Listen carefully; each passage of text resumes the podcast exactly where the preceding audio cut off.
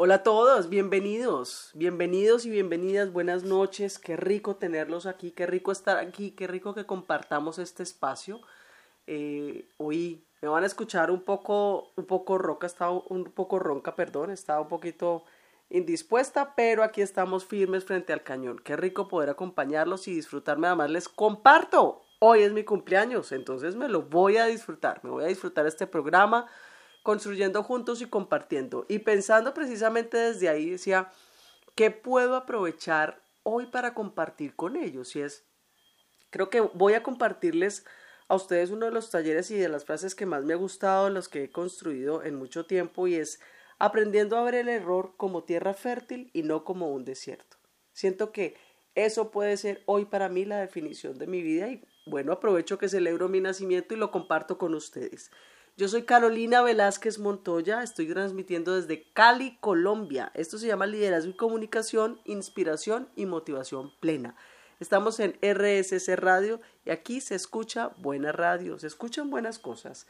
Y es desde ahí, desde ahí que vamos a estar hoy. Que compartamos. Recuerden que me pueden encontrar en mis redes como Carolina-al piso, Velázquez-al piso Montoya. Me encuentran por Instagram, por LinkedIn, por YouTube y por TikTok búsquenme, escríbanme, me gusta mucho cuando me escriben, me han mandado unos mensajes muy chéveres, me alegra enormemente que los programas anteriores se haya conectado con ustedes, qué rico saber que, que estamos llevando temas que son de aporte. Recuerden que conmigo siempre van a encontrar temas de liderazgo y de comunicación, lo que pasa es que los vamos a enfocar desde ángulos muy, muy diferentes. No tiene que ser desde lo mismo, no tiene que ser solamente organizacional. Los podemos enfocar desde diferentes partes. Y ese es el objetivo porque aquí estamos con muchas personas que nos escuchan en cualquier parte del mundo. Entonces, bueno, todo lo que les pueda llegar y lo que les pueda aportar, qué rico que lo compartamos. Hoy vamos a estar entonces viendo efectivamente cuál es el plus de equivocarse. ¿Ustedes qué, qué piensan? ¿Qué creen ustedes? ¿Ah? Cuando uno piensa en una equivocación, en un error, ¿qué se empieza uno a imaginar? ¿Qué es, ¿Qué es lo que le han dicho a uno? ¿Cómo le han vendido a uno la idea del equivocarse? Yo tengo una idea muy particular y es la que quiero ir desarrollando con ustedes en el transcurso del programa. ¿Qué podemos sacar? ¿Cuál es la ventaja que podemos sacar, entre comillas, de una equivocación? ¿O qué pasa cuando nos equivocamos siempre en la misma cosa? Todas esas cosas hay que tenerlas presentes. ¿Cuál es el rol de una equivocación en nuestras vidas? Pensémoslo.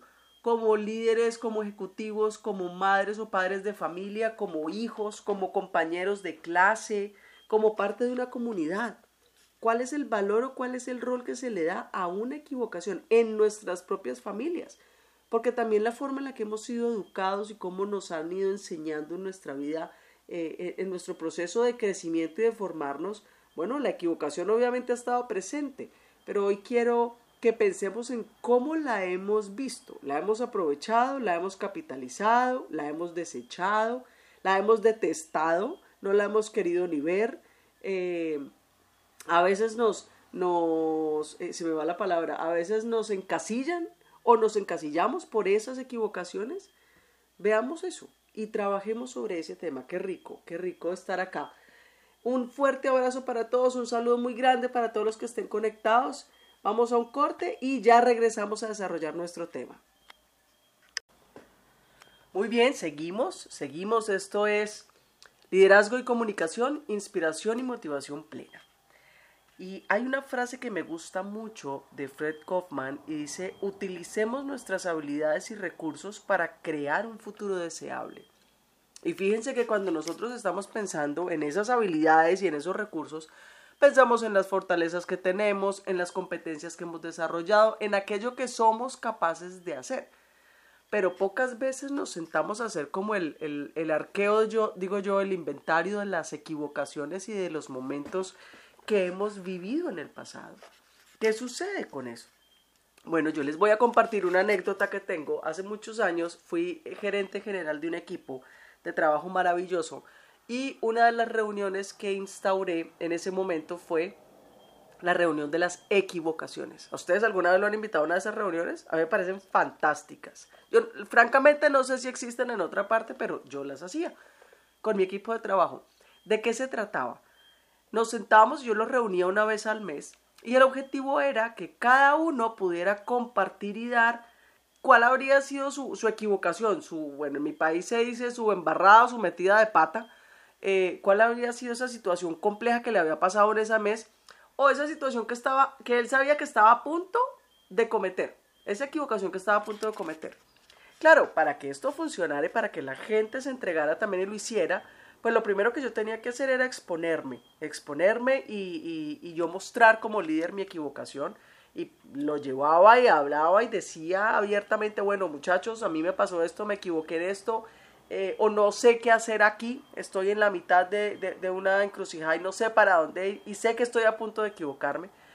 ¿Y para qué servía eso? Ustedes no se alcanzan a imaginar. Por un lado, los lazos de confianza que se crean son muy grandes. Por otro lado, la gente, tú empiezas a ver, te empiezas, a través de las equivocaciones que te van contando, como líder, tú te puedes dar cuenta de en qué los estás dejando de formar o, o cuál es la información que les está llegando, si les está llegando completa, si lo que tú estás queriendo decir, la instrucción que estás mandando, está llegando como debe ser si tu gente está en el camino que tú tienes trazado como meta y como objetivo para el equipo y también en la que la gente entienda y aprenda que el tema de una equivocación no es señalar. Lo peor que puedo yo hacer con una equivocación es señalar un culpable. Si mi propósito único a partir de una equivocación es eso, la desperdicié. La mejor dicho, perdimos la oportunidad de oro de aprender algo mucho más grande. Porque a partir de una equivocación, por ejemplo, ¿qué pasaba?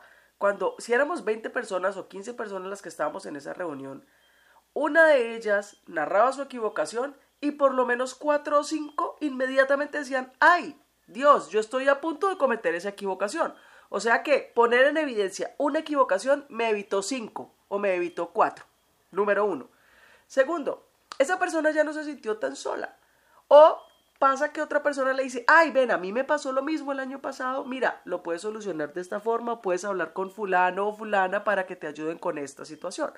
Entonces genero soluciones y la estoy generando desde la construcción, no desde la destrucción, porque estoy permitiéndole a esa persona que lo exprese, que lo comparta. Obvio, habían equivocaciones en las que yo como líder por dentro decía, Dios mío, ¿cómo así que estamos haciendo esto? Claro que sí, pero era clarísimo que era lo que yo iba a perder era mucho más que lo que estaba ganando generando ese espacio. Vean, ustedes no se alcanzan a imaginar lo que eran esas reuniones. Eran tan poderosas que ya la gente las pedía. ¿Y qué pasaba? Que la probabilidad de error se disminuía muchísimo porque estábamos aprendiendo y capitalizando los que ya estaban sucediendo. Entonces yo me estaba evitando a futuro muchos otros. No quiere decir que no seguíamos equivocándonos, claro, pero eran equivocaciones diferentes y ahí es donde yo digo, hay una diferencia entre si capitalizo ese error o no. Porque cuando yo me equivoco, pero lo capitalizo, aprendo, aprovecho, saco lecciones y lo comparto, fabuloso. La saqué del estadio, sirvió, mejor dicho, ese error valió oro en polvo. Pero cuando yo cometo el error y lo escondo por miedo, pues ahí son varias cosas en las que me tengo que cuestionar. Mi líder se tiene que cuestionar de varias cosas, pero yo también me tengo que cuestionar qué estoy haciendo en un equipo o con un, en, una empresa donde yo estoy trabajando desde el miedo. Porque el nivel de aporte que estoy haciendo es mínimo. Porque estoy haciendo solo lo justo. Y precisamente cuando tú vas desde el miedo no te arriesgas constructivamente. Y una empresa cuya gente no se arriesgue de manera constructiva, ¿cómo va a crear? ¿Cómo va a innovar? ¿Cómo va a abrir conversaciones difíciles? ¿Cómo va a generar toma ética de decisiones si la gente va desde el miedo? Y eso es lo que tenemos que pensar. Y número dos, estoy, estoy, si estoy cometiendo el mismo error, ya, ya, queridos de mi alma, perdónenme, pero ahí ya es necedad. Una cosa es cometer equivocaciones y aprender de ello y otra cosa es equivocarme en lo mismo, porque quiere decir que no, no estoy haciendo nada al respecto. Es más, ni siquiera estoy haciendo conciencia de esa equivocación y de mi rol y de lo que tengo que hacer ahí. Entonces se dan cuenta cómo una equivocación puede volverse absolutamente ganadora, puede generar incluso confianza en un equipo, puede traer consigo em, ideas nuevas, creación, hacer que la gente se sienta mucho más, más segura de sí mismo y más segura de pertenecer a este equipo porque entiende que aquí la medida no es el que haga y haga perfecto, sino el que haga y haga bien. Que eh, aquí, aquí entra algo muy importante y es cuando yo voy midiendo a mi gente por la orientación a una meta, por la orientación al logro netamente, me estoy perdiendo una posibilidad grandísima que es llevarlos por la orientación al crecimiento, al desarrollo. Me explico. Si yo le digo a mi equipo, la meta este año es que vendamos 100 empanadas, por ejemplo, y, en la y tienen la meta clarísima, y trabajan y le meten la ficha a las 100 empanadas, y resulta que llegó el final de año, llegamos a octubre, por ejemplo, y a octubre ya cumplimos, ya tenemos 100 empanadas, me relajo porque ya cumplí el presupuesto. Y ya, cumplí.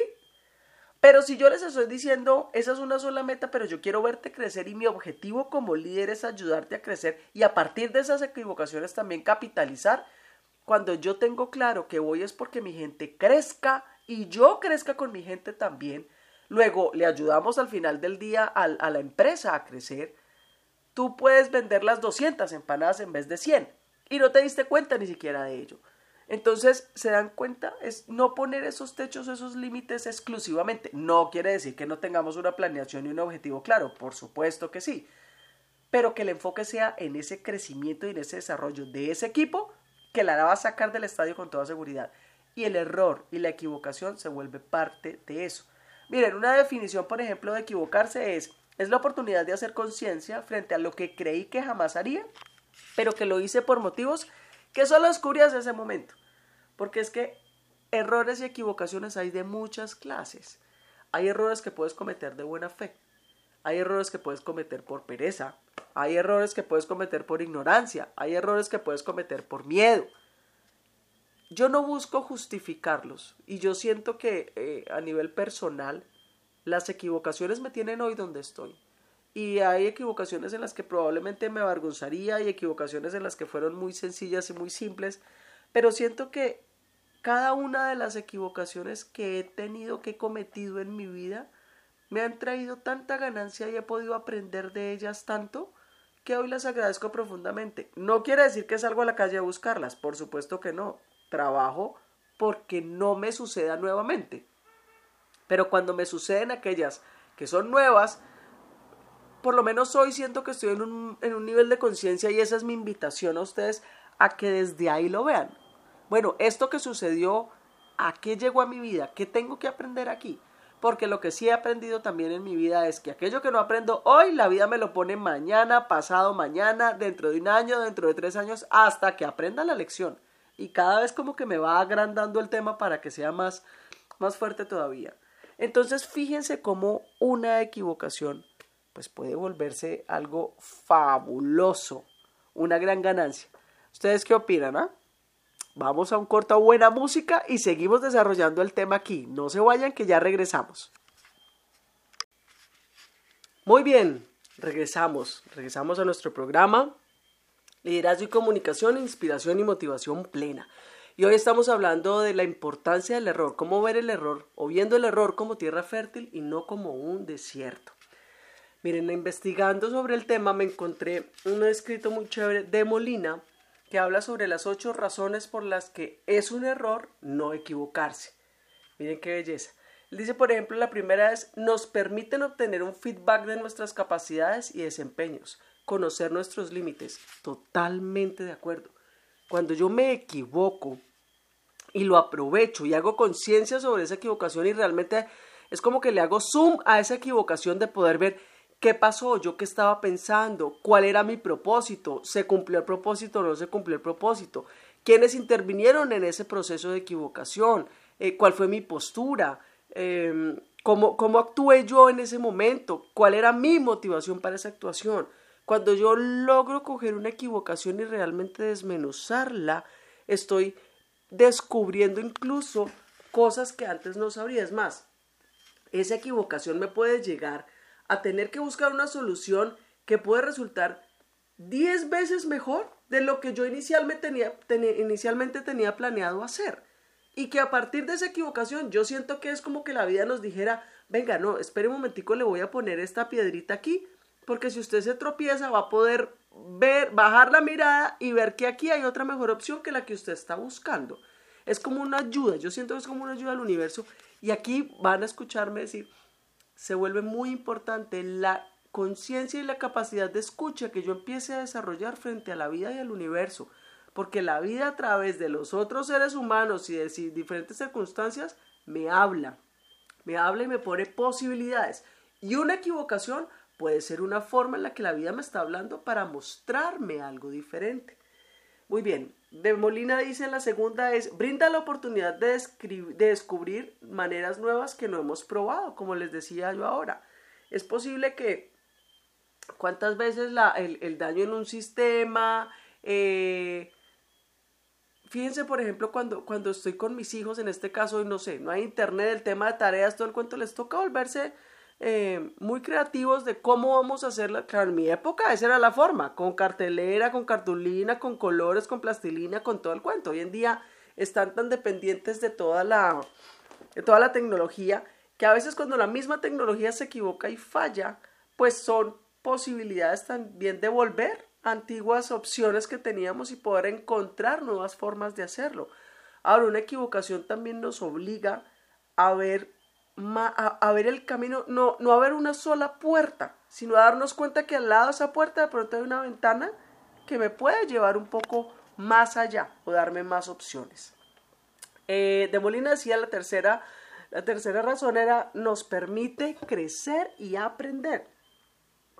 Por supuesto, aquella persona que cometa un error, lo capitalice y aprenda de él, ya nunca va a ser la misma persona porque el nivel de aprendizaje y de conciencia que generó a partir de esa equivocación es enorme, es enorme. Y lo más maravilloso de eso es que cuando yo aprendo de mi propio error y lo comparto, estoy generando un aprendizaje en cadena hacia otros mundos y hacia otras familias.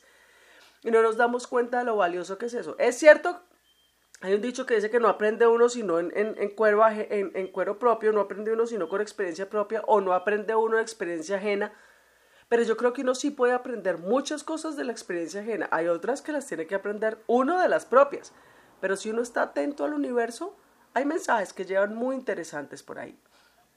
De Molina dice que ese error te pone en contacto con tu humanidad y es real. Y aquí me confieso yo y me desnudo yo en mis equivocaciones y por mucho tiempo fue una persona que, era, que, quizás juzgaba de una manera más dura, más severa frente a la equivocación, frente a las decisiones.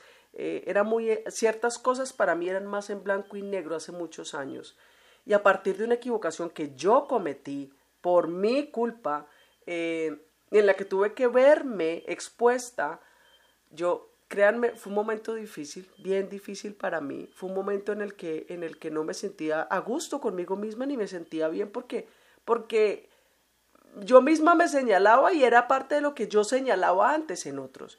Y esa equivocación me dolió mucho, pero creo que fui muy afortunada porque pude escuchar a la vida y entender que era que yo necesitaba aprender esa lección para suavizar un poco también la forma en la que yo veía a los demás pero también para poder enseñar esa lección a futuro a mis hijos, ¿saben? Y yo creo que eso, eso, eso eh, para mí no, no tengo hoy cómo agradecerlo a la vida, el haber vivido ese proceso de equivocación. Me parece que ha sido fabuloso. Em, me enseñó también, me mostró eh, la importancia de tener cerca personas que te quieran en lo bueno y en lo no tan bueno y aquellas que te quieren bien, que son las que yo digo, te dicen lo bueno y lo no tan bueno también. Hoy en día valoro profundamente a aquella persona que es capaz de acercarse a mí y decirme, oye, Caro, mira, te estás equivocando en esto, pilas con esto, mira, cuando dijiste esto, pasa eso. Lo valoro profundamente, no les voy a decir que brinco en una pata, pero valoro profundamente cuando alguien se toma el trabajo y el tiempo de ayudarme a mí a ver algo que yo no estoy siendo capaz. Porque me está evitando equivocaciones a futuro, pero además me está dando tierra fértil y abono para yo poder coger esa equivocación y sembrar ahí algo que, que dé un fruto bonito y bueno, que es lo más importante. Te promueve el contacto con otros totalmente, porque cuando te equivocas, inmediatamente aquel que también se ha equivocado genera una hermandad y una, un, contacto contigo y también te pienso que está muy ligado con el, con el anterior y es que te conecta con tu humanidad, con la necesidad de verte como un ser humano y no como la perfección, que muchas veces hemos eh, caído en eso. Si nos quisieran perfectos corazones, no nos habrían dado tantas oportunidades en la vida para podernos equivocar y aprender, y, perdón, y aprender. Y, Además, ustedes se imaginan la perfección. No, yo creo que creo que lo de lo más maravilloso que existe es el poder equivocarnos bien capitalizado, por supuesto, no por necesidad, como decía yo ahora antes. Muy bien. Sigue de Molina diciendo, nos da la oportunidad de aprender a gestionar las expectativas y la frustración. Total. Y volvemos al tema del perfeccionismo haga la planeación estratégica, guíese, tenga una guía, estructúrese, prepárese, ni más faltaba. Pero dentro de la preparación tenga también presente que tiene que haber un margen de error. A veces las cosas salen que dice uno, Dios mío, es más, salen mejor de como las habíamos planeado. Y muchas veces eso sucede a partir de cambios en el camino que no teníamos previsto. Ténganlos presentes, sepa que ese margen de error existe y no pelee con él. Inclúyalo y siéntalo parte suya y fluya. Eso le puede ayudar a disminuir la probabilidad de error, porque no está pendiente del momento en el que se va a equivocar, sino que sabe que si se presenta, usted lo va a aprovechar, va a ser un plus. Entonces, siga adelante y disfrútelo. Eh, el miedo a equivocarnos nos puede llevar a no hacer nada. Y ese es grave, grave, muchachos, grave, porque es que ese es, ese nos paraliza, ese no nos deja hacer. Es como que le entregáramos el poder absoluto nuestro al miedo, al miedo desde su sombra. Y eso, créanme, se vuelve muy complicado, muy complicado, porque dejo de ser. Dejo de ser yo, dejo de crecer, dejo de vivir. ¿Por qué? Por estar a merced del miedo, de estar petrificada. Y a merced del miedo, de mí mismo, de otros, de posibilidades de crecimiento, en fin. Y me pasa como el elefante que creció pequeñito amarrado a una cadena que no podía mover y que ya cuando está grande, que no es sino que levante la pata y podría moverla sin, eh, sin problema, siente que ya no la puede mover, porque creció con eso en su cabeza. Entonces nos perdemos las oportunidades más maravillosas por miedo a equivocarnos. Y la equivocación es bienvenida, vuelvo y repito, bien capitalizada. Y por último, de Molina decía, nos permite conocer nuestra propia fortaleza interior. Y sin lugar a dudas, por lo menos en mi caso, las equivocaciones que he cometido me han llevado a pensar, a repensar, a replantearme, a cambiar el rumbo de mi vida, a cambiar el rumbo de mis relaciones, a incluso de la relación conmigo misma, a quererme de una manera muy diferente, a, aprender a aceptarme también y a vivir desde, desde, desde la importancia de conocerme y, saber a qué estoy dispuesta. Eh, ¿Quiero gente perfecta a mi lado? No, para nada. Y además me permitió también conocer personas a mi lado que, que me ha parecido fabuloso porque me han, me han permitido ver una humanidad muy bella. Personas que en algún momento puede haber dicho, ok, se fueron de por, porque cometí una equivocación y para nada, al contrario, aquí estuvieron, estuvieron más firmes que nunca y dijeron, ven, es que tú no eres solo una equivocación. Y creo que ese es uno de los grandes aprendizajes. Mi abuelita tenía un dicho muy hermoso que mi mamá me enseñó y ella decía, nadie está exento de una mala hora. Por favor, llévenlo con ustedes. Nadie está exento de una mala hora y tiene toda la razón. Una mala hora, un mal momento no tiene por qué definirte. Obvio, si tú decides pasártela de mala hora en mala hora es tu decisión. Pero, pero una equivocación no tiene por qué definirte. Una equivocación es un comportamiento que se dio una vez, pero ese, ese comportamiento exclusivamente no eres tú. Tú puedes tener los comportamientos que tú decidas tener. ¿Quién quieres ser? ¿Y qué vas a hacer a partir de eso? Eso es lo que vale la pena. A partir de esa equivocación, ¿en quién te quieres convertir? ¿Qué quieres a partir de, qué quieres hacer y quién quieres ser a partir de eso? Ahí es donde radica realmente la importancia y el valor de esa equivocación. Ahí es donde la volvemos oro en polvo.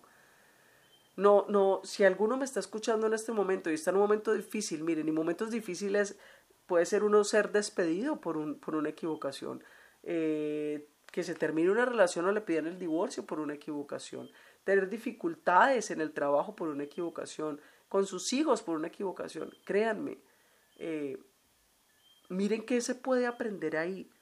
Esa equivocación que es aquello que me está mostrando, que es aquello que me está diciendo, en qué me tengo que enfocar, a qué le tengo que decir que sí y a qué le tengo que decir que no, qué necesito soltar para poder seguir. A veces las equivocaciones vienen de todos los apegos que tenemos y los apegos no solo son a lo material, apegos a lo material, a relaciones, a comportamientos, a trabajos, a empresas, a jefes, a amigos, a situaciones. Nos quedamos anclados y eso hace que no podamos avanzar. Entonces, por supuesto, si yo voy caminando hacia adelante, pero mirando hacia atrás, me voy a caer cien veces más que si me enfoco en mi camino hacia adelante. Muy bien, yo soy Carolina Velázquez Montoya desde Cali, Colombia. Desde aquí, desde mi Cali del alma, los estoy eh, estoy compartiendo con ustedes, les estoy mandando un abrazo grande. Seguimos en nuestro programa. Hoy estamos trabajando viendo el error como tierra fértil y no como un desierto. No se vayan. Vamos a escuchar buena música y volvemos en el siguiente corte.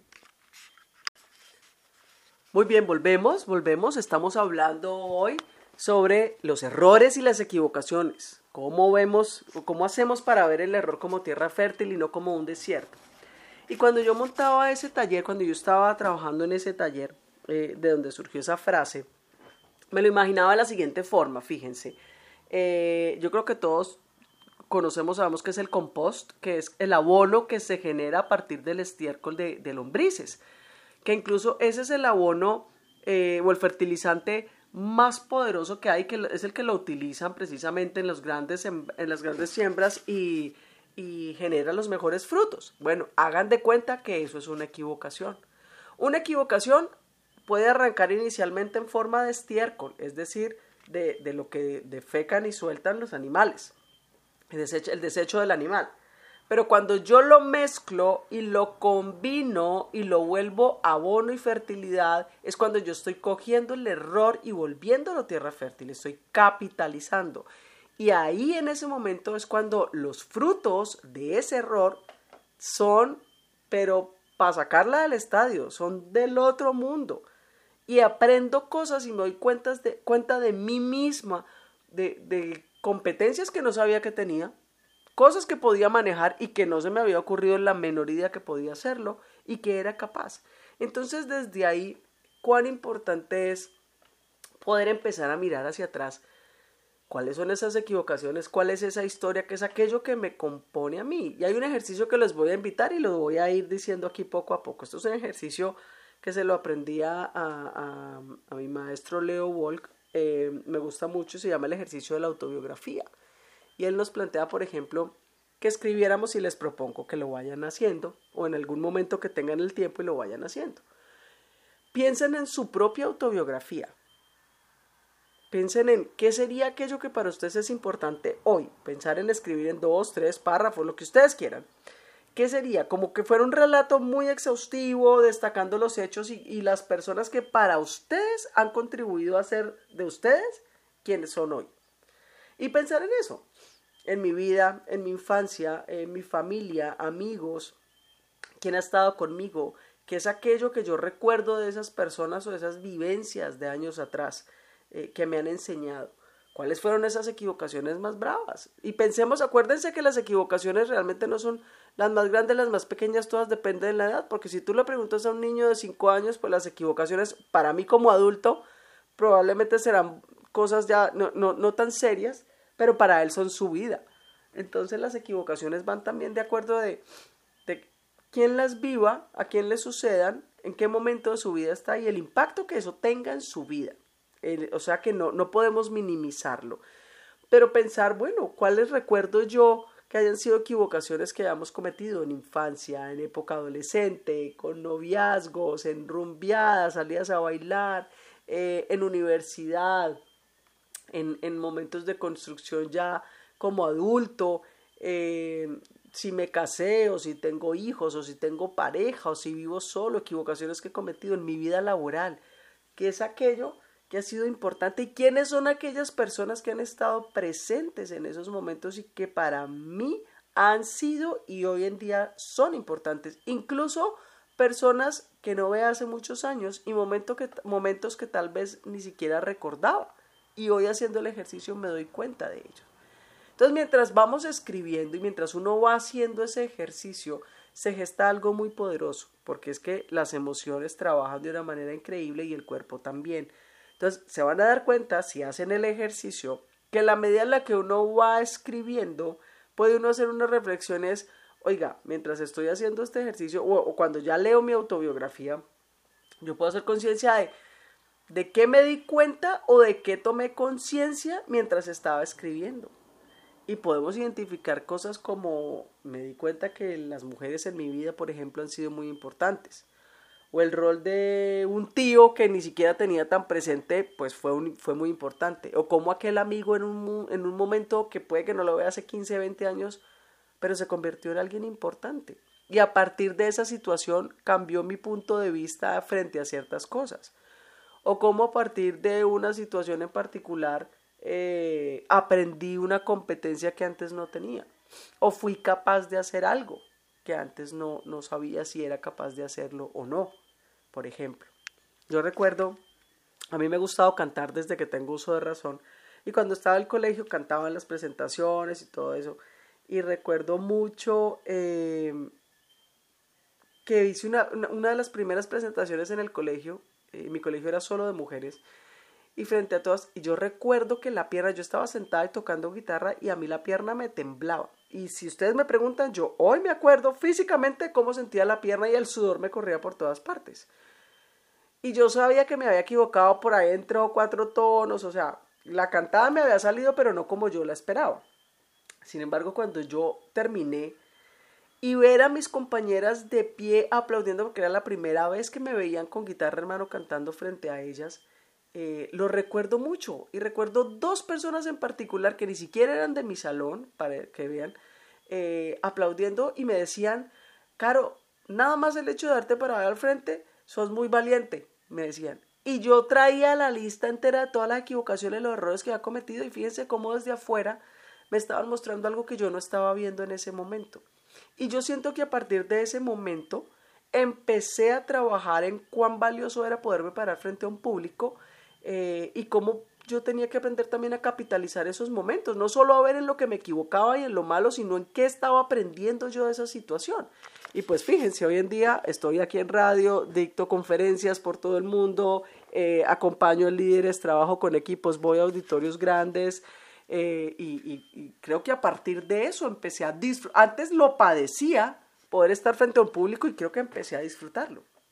Otra de las cosas que uno puede también empezar a ver es qué dice tu historia acerca de ti mismo. En la medida en la que uno va haciendo el ejercicio, va uno escribiendo, también es decir, fíjense cómo es el estilo, cómo lo estoy escribiendo, cómo lo voy diciendo, qué palabras son las que más salen ahí. ¿Mi forma de escribir es positiva o es en negativo? ¿Qué tipo de lenguaje estoy utilizando? ¿Estoy valorando o me estoy, o, me estoy denigrando? Todo eso muestra cuáles son nuestras posturas frente a diferentes situaciones también.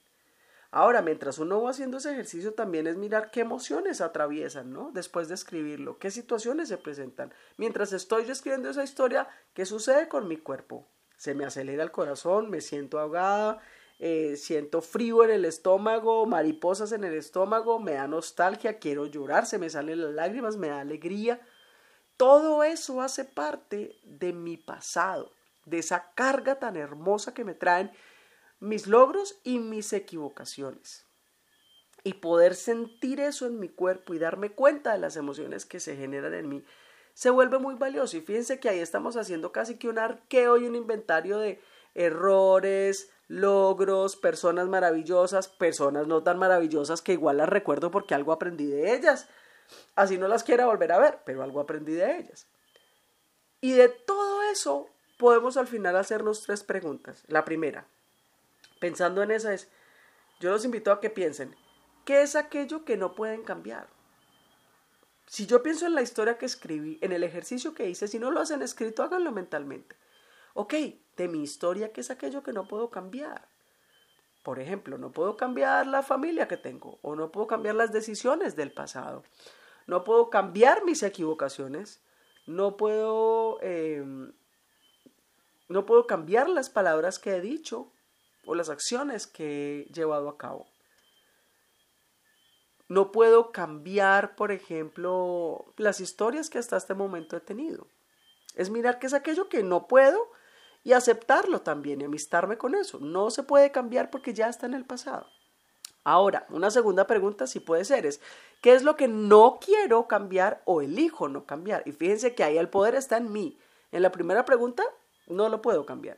En la segunda, ¿qué es lo que no quiero o elijo no cambiar? Por ejemplo, puedo elegir no cambiar mi familia o elijo no cambiar eh, mi forma de ser o elijo no cambiar eh, mi gusto por la lectura, por ejemplo, o elijo no cambiar eh, mi fe religiosa, por ejemplo. Son cosas que yo, que para mí son importantes y decido no cambiarlas, tenerlas conmigo. Y la última pregunta del ejercicio sería, ¿qué es aquello que deseo o necesito cambiar? Y ahí también el poder está en mí. Porque fíjense que ahí no necesariamente es algo que yo quiera cambiar, pero sé que lo necesito cambiar. Por ejemplo, me doy cuenta que en mi historia la terquedad ha sido un común denominador y me pone muchas trancas. Yo misma me pongo, me pongo zancadilla. Puede que no quiera, me cueste, pero sé que necesito hacer ese cambio. Entonces, a partir de esa historia yo puedo ver, ok, esa terquedad, ¿qué tanto me ha traído a favor? ¿Cuándo ha sido un plus y poderla capitalizar como plus? Y cuando ha sido un contra para poder decidir, ok, ese contra es lo suficientemente importante para cambiarlo o no vale la pena. Y es una decisión de cada quien. Por ejemplo, ¿qué necesito cambiar? Eh, puede que, no sé, em, aprender a decir que sí o aprender a decir que no porque cualquiera de los dos extremos es complicado. Cuando solo dices sí o cuando solo dices no, son extremos que te hacen repensar las cosas también. Aprender a, a valorarme y a aceptarme como soy, a quererme y a disfrutarme también como soy. Aprender, por ejemplo, a, a recordar con amor y con, con una nostalgia bien entendida a aquellos que ya no están hoy, para poder salir de una depresión, por ejemplo necesito cambiar eh, mi forma pesimista de ver la vida. En fin, fíjense cómo a partir de un ejercicio muy sencillo de poder hacer una recapitulación de errores, experiencias, personas que han pasado por nuestras vidas, yo lo vuelvo tierra fértil y quedo al final en una posibilidad infinita de tomar de decisiones que solo dependen de mí. Y eso es lo más valioso. Poder llegar al punto en que esa equivocación se vuelva combustible para que me lleve a mí a hacer los cambios que yo deseo y que yo necesito. Muy bien, seguimos aquí en el programa, vamos a buena música y no se me vayan que ya casi venimos a nuestro cierre. Aquí seguimos en RSC Radio y aquí se escucha buena radio, escuchas buenas cosas, escuchas buena música. Soy Carolina Velázquez Montoya desde Cali, Colombia. Muy bien, regresamos, estamos en nuestro último bloque, esto es liderazgo y comunicación, inspiración y motivación plena. Soy Carolina Velázquez Montoyas de Cali, Colombia. Me encuentran por mis redes como Carolina-al piso, Velázquez-al piso Montoya. Me encuentran en Instagram, en LinkedIn, en TikTok y en YouTube. Muy bien, vamos a hacer nuestro cierre, nuestras conclusiones. Estamos hablando sobre la importancia de la equivocación, viendo el error como tierra fértil y no como un desierto. Em, y quisiera como cerrar con lo siguiente y es, ¿cómo puedo yo volver una, equivocación, cómo puedo capitalizarla? ¿Cómo lo puedo volver importante? ¿Cómo puedo traerla ah, para que me sirva? ¿Y cómo puedo además identificarla? Porque a veces puedo equivocarme y nos pasa a todos. Acuérdense, en mi primer programa hablábamos sobre la incompetencia inconsciente. A veces nos equivocamos y no nos damos cuenta, no somos conscientes. Y solo hasta que un factor externo se presenta y nuestro deseo de escuchar al universo está presente, entonces es que podemos hacer conciencia de eso. Bueno, el escuchar es un factor fundamental del lenguaje, incluso más allá de hablar. Si ustedes se ponen a pensar, ¿para qué habla uno? Pues para ser escuchado. O sea, casi que el propósito de hablar es ser escuchado, fíjense. Y el hablar efectivo, decía Rafael Echavarría eh, en su libro de Ontología del Lenguaje, solo se logra cuando es seguido de un escuchar efectivo. Yo pienso que también aplica para escuchar al universo. ¿En qué sentido? Cuando nosotros logramos ponernos en sintonía con la vida y entender que las personas que están a nuestro alrededor y las situaciones que se generan en nuestras vidas son todos son lecciones potencialmente aprovechables y capitalizables para ser mejores, para tener una mejor vida, para ser mejores seres humanos, para, para aumentar nuestros aprendizajes eh, e incluso para generar mayores aprendizajes a otros, pues cambia la perspectiva. Y desde ahí es que quiero que, quiero que vayamos pensando en eso. Cuán importante se vuelve estar atento, fíjense, una película, un libro, una conversación con otro, eh, una lectura, eh, un trabajo que estén haciendo, escuchar la discusión entre dos personas o una conversación entre dos personas.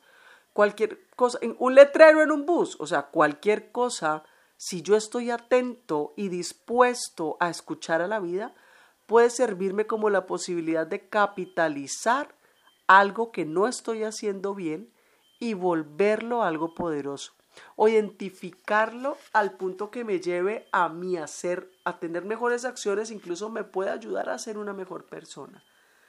Quiero cerrar con la frase que decía mi abuelita, muy bella, y es, es en serio, nadie está exento de una mala hora. No quiere decir que porque nos equivocamos no vamos a asumir las consecuencias de, de nuestros actos. Por supuesto que sí.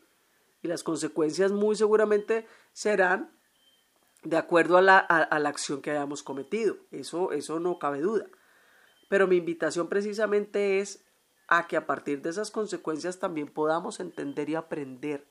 No que queramos pasar de agache frente a un error.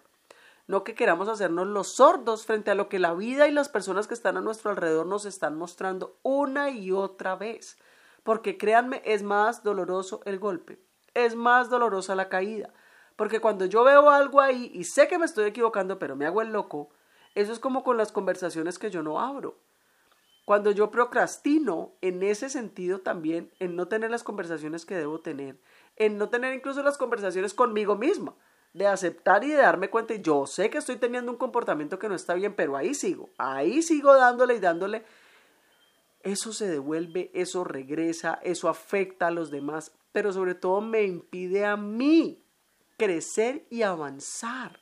Y a veces nos quedamos estancados años, vidas enteras, reprochándonos en situaciones tan que puede que a veces ni siquiera sean tan complejas, pero el no aprovechar un error, sino el recriminarnos o recriminarle a otro permanentemente esa equivocación, lo digo obviamente desde mi punto de vista, no, no tiene que ser el mismo de ustedes, por supuesto, pero yo siento que no me aporta. Cuando yo me quedo sembrado en una equivocación propia o de otro, estoy en un remolino, dando y dando y dando vueltas. Cuando yo voy desde la necesidad de yo tener la razón para poder decir, te lo dije, ¿viste? Te lo dije. Y sí, te lo dije y qué, me lo dijiste, pero ¿y qué pasa? De ahí no pasa nada. No avanzo, no crezco, no construyo, no aprendo, no me transformo. Me vuelvo en alguien o pone quejas o señalador eh, pero no estoy aportando ni para mi crecimiento ni para el de los demás. Pensémoslo, nos pasa mucho con los hijos, nos pasa mucho con los colaboradores. Seamos conscientes de eso. Abramos las posibilidades. Tengamos esas reuniones de equivocaciones que les planteaba en el primer, en el primer eh, bloque de este programa.